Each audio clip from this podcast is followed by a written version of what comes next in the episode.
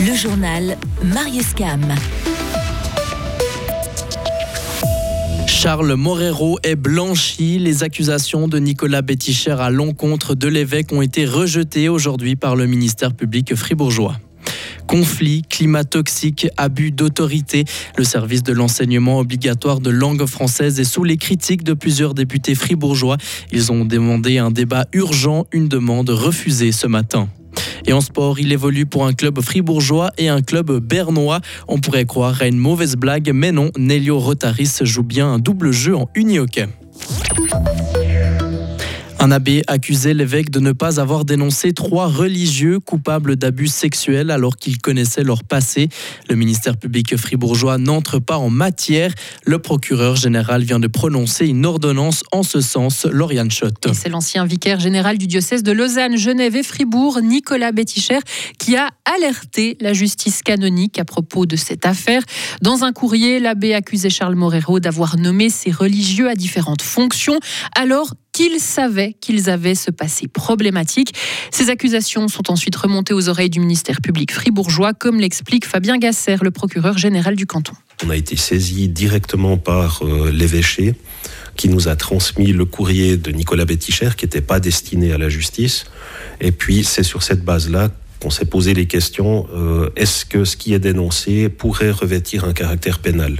Il y a eu une coordination avec mes collègues euh, romans une coordination avec la police de sûreté et on est arrivé à la conclusion que soit les affaires évoquées étaient connues et avaient été dénoncées, soit qu'il n'y avait pas eu d'affaires pénales, soit que c'était tellement ancien que ça faisait pas de sens d'entrer en matière. Et le ministère public du canton de Fribourg a donc prononcé cette ordonnance de non-entrée en matière. Merci Lauriane. Le Conseil d'État va-t-il faire toute la lumière sur le fonctionnement du service des écoles? C'est en fond la question qui a agité le Parlement fribourgeois ce matin. Loïc Chorderet a suivi les discussions animées du Grand Conseil. Le service de l'enseignement obligatoire de langue française, le C9, est sous le feu des critiques. Selon plusieurs députés, des témoignages font état de conflits de climats toxiques et autoritaires ou encore de potentiels cas d'abus d'autorité.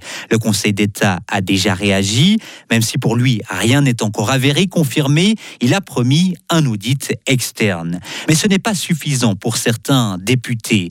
Ils ont demandé un débat urgent au Parlement pour mieux cadrer cette enquête. C'est le cas de l'UDC, Gabriel Colli. Alors est-ce la preuve qu'il ne fait pas confiance au gouvernement fribourgeois pour gérer cette affaire? On lui a posé la question. Alors je pense que le Conseil d'État s'est rendu compte qu'il y avait un problème, même s'il le savait certainement déjà, vu qu'ils ont lancé un audit. Mais le problème que j'ai par rapport à ça, c'est quel sera le bureau qui fera l'audit, comment seront faites les auditions, est-ce qu'il y aura un anonymat qui sera proposé aux personnes qui vont témoigner. On n'a pas tous ces temps et ces aboutissants. Et j'ai un peu un doute que ce soit les mêmes bureaux qui fassent tous les audits du Conseil d'État et de l'État de Fribourg qui soient à la tête. Et pour être très franc, les derniers audits n'ont pas donné grand-chose. J'aimerais que ce soit un bureau hors canton, qui soit totalement indépendant et qui réussisse à nous donner des solutions, aussi pour le bien des élèves et des enseignants de notre canton.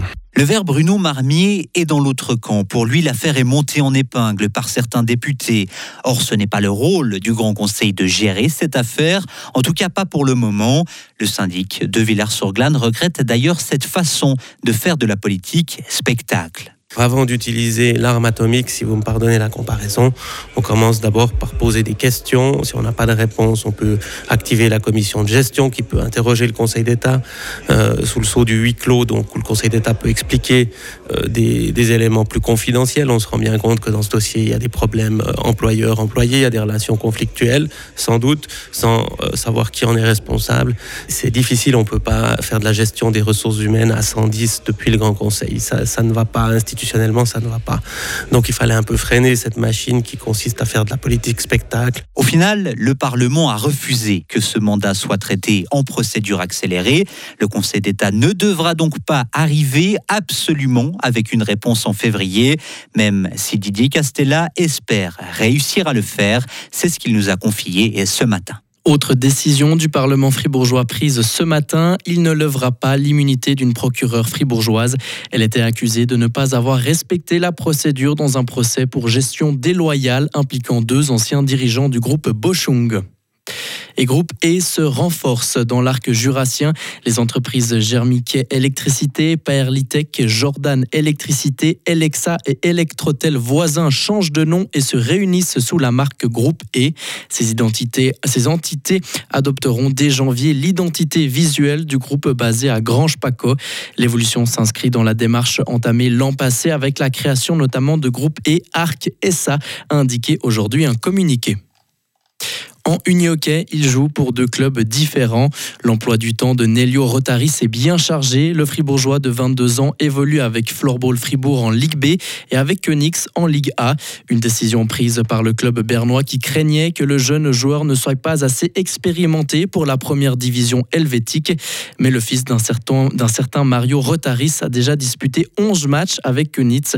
Il nous explique la principale différence entre la première et la deuxième division suisse à la Ligue A, je trouve que pas du tout du temps pour réfléchir qu'est-ce que je veux faire avec la balle? À la Ligue B, je veux pas dire que t'as énormément beaucoup de temps, mais surtout plus qu'à la Ligue A.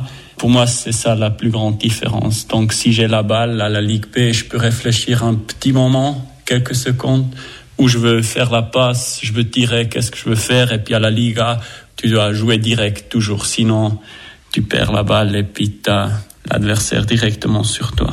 Et pour le moment, ça se passe plutôt bien pour Floorball Fribourg, troisième du classement de Ligue B, à 8 matchs du terme de la saison régulière. Les playoffs auront lieu en février. Reste à savoir avec quelle équipe Nelio Rotaris pourra les disputer. Retrouvez toute l'info sur frappe et frappe.ch. La météo avec Frappe, votre média numérique régional. Le temps de jeudi va rester nuageux avec quelques pluies. On aura toujours de la grisaille, de la pluie, du vent, voire même de la neige de 1300 à 1600 mètres concernant la journée de vendredi. Le temps pour Noël sera changeant et plus doux. Température pour jeudi de 3 à 7 degrés en pleine, 7 à 9 pour vendredi et de 5 à 7 pour samedi.